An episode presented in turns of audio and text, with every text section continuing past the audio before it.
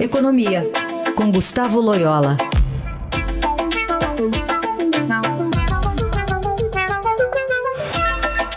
Oito e vinte nosso contato para falar de economia. Loyola, bom dia. Bom dia. Vamos falar sobre o Comitê Política Monetária do Banco Central, que se reúne hoje, quarta-feira, ah, para, enfim, a tendência é que se, no final das contas, baixa a taxa básica de juros do Selic, hoje está 6,75%, mas de acordo com a estimativa de alguns economistas aí do mercado financeiro.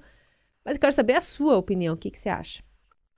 É, eu também acho que o Banco Central deve reduzir os juros né, em mais 0,25, né? Então, passando a taxa aí para 6,5. E ele deu várias pistas que vai fazer isso, né? É, na, na ata da última reunião do Comitê de Política Monetária, o Banco Central é, disse claramente que a decisão é, de hoje iria depender é, do, do, que ter, do que iria acontecer com a inflação e com a atividade econômica. E, de fato, a inflação, os dados de inflação que saíram nesse período saíram é, bem melhores do que se esperava. E houve também algumas manifestações do presidente do Banco Central, do, do Ilan Goldfarb, também na direção aí de tranquilidade do ponto de vista de inflação, e tal. Então, eu acho que é, hoje o Banco Central não deve surpreender os analistas, né? E a grande maioria deles acredita de fato na queda de 0,25. Eu acho que é isso é que vai, acontecer. E aí a, o foco vai é, para a questão de se essa será a última queda nesse ciclo ou ainda a, haverá uma possibilidade de uma nova queda. Eu acho que isso a gente vai saber a partir da linguagem que o Banco Central vai empregar no comunicado de hoje e na ata que será divulgada na semana que vem, né? Mas aí a gente ficaria com o menor patamar, né? Desde o quê? 99? Desde o é, início? Eu acho que nós estamos no mesmo, no menor patamar histórico, né? Uhum. E, assim, né? difícil lembrar uma época que a taxa de juros é, nominal esteve tão baixa, a taxa real já esteve um pouco mais baixa, mas é, o mais importante do que isso é a percepção, né, de que é, uma, é um patamar sustentável, ou seja, o Banco Central pode manter a, a taxa nesse nível durante muito, algum tempo, sem que isso represente risco inflacionário. Vamos lembrar que na época da ex-presidente Dilma, o Banco Central baixou bastante as taxas de juros também, mas com uma inflação é, em alta, né, que foi uma imprudência. E depois nós vimos a inflação chegar aí acima de 10% ao ano. Muito dessa bem. vez não, dessa vez é bem responsável. Loyola, é, e algum fator externo, falando principalmente dos Estados Unidos, pode interferir ou a gente vai ficar só com os fatores domésticos, hein? Bom dia para você também. Bom dia. Pode interferir sim, é, Raíssa. O, o, a perspectiva de alta dos juros dos Estados Unidos já está provocando uma, uma elevação do, do dólar eh, em todos os mercados de moedas, inclusive em relação ao nosso real. E, evidentemente, se esse movimento aí se, se, se agrava, né, se ele é mais forte do que se espera, isso, isso pode ter uma repercussão global, é, atingindo aí o, o, o, Brasil também, né?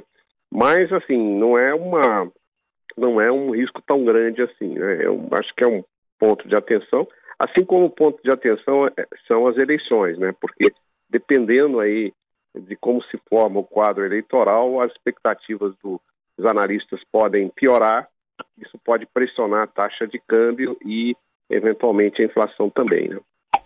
Muito bem. Outro assunto, Loyola, está aqui na capa do Estadão, é que o Banco Central está estudando mudanças na legislação para poder, eh, para ter poder de veto na nomeação de dirigentes de ban bancos públicos federais. A gente tem uma lei de 64 que autoriza ah, diz que o, tem que ter autorização prévia do Banco Central para dirigentes de bancos privados e públicos estaduais. Para os federais não se fala nada. Qual a sua visão disso, Loyola? É, a minha visão é que é que o, é correto o Banco Central buscar essa essa homogeneidade de tratamento entre bancos públicos e bancos uh, públicos federais e os demais bancos, né? É, eu, afinal de contas, não é o fato da, do controle acionário ser é, do governo federal que essas instituições não, de, não devam estar sujeitas às mesmas regras né, da, dos seus é, congêneres. Né?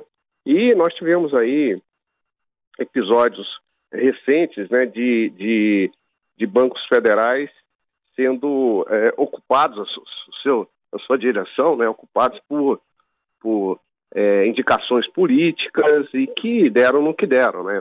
Políticos aí envolvidos em, em negociatas aí, é, ocupando cargos de, é, por exemplo, na Caixa Econômica Federal, que depois é, teve todo o escândalo aí de, é, da Lava Jato.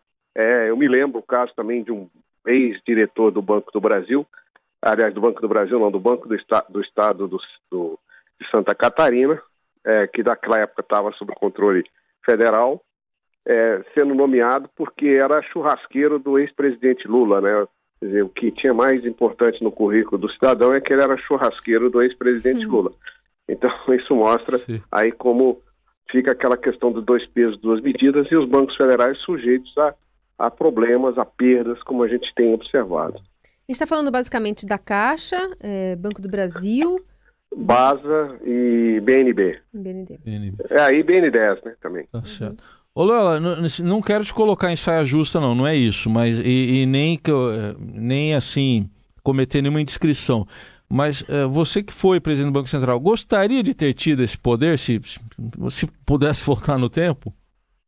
É, sem dúvida, acho que, acho que sim, isso que fortaleceria o Banco Central. Tá Muito embora, na minha, durante o meu período de gestão no Banco Central, não tenha tido nenhuma dificuldade é, com os bancos federais. Ao contrário, é, os bancos estavam passando por um processo de restauração sim. e que foi muito importante, principalmente o Banco do Brasil. Né? Tá certo. Mas churrasqueiro realmente.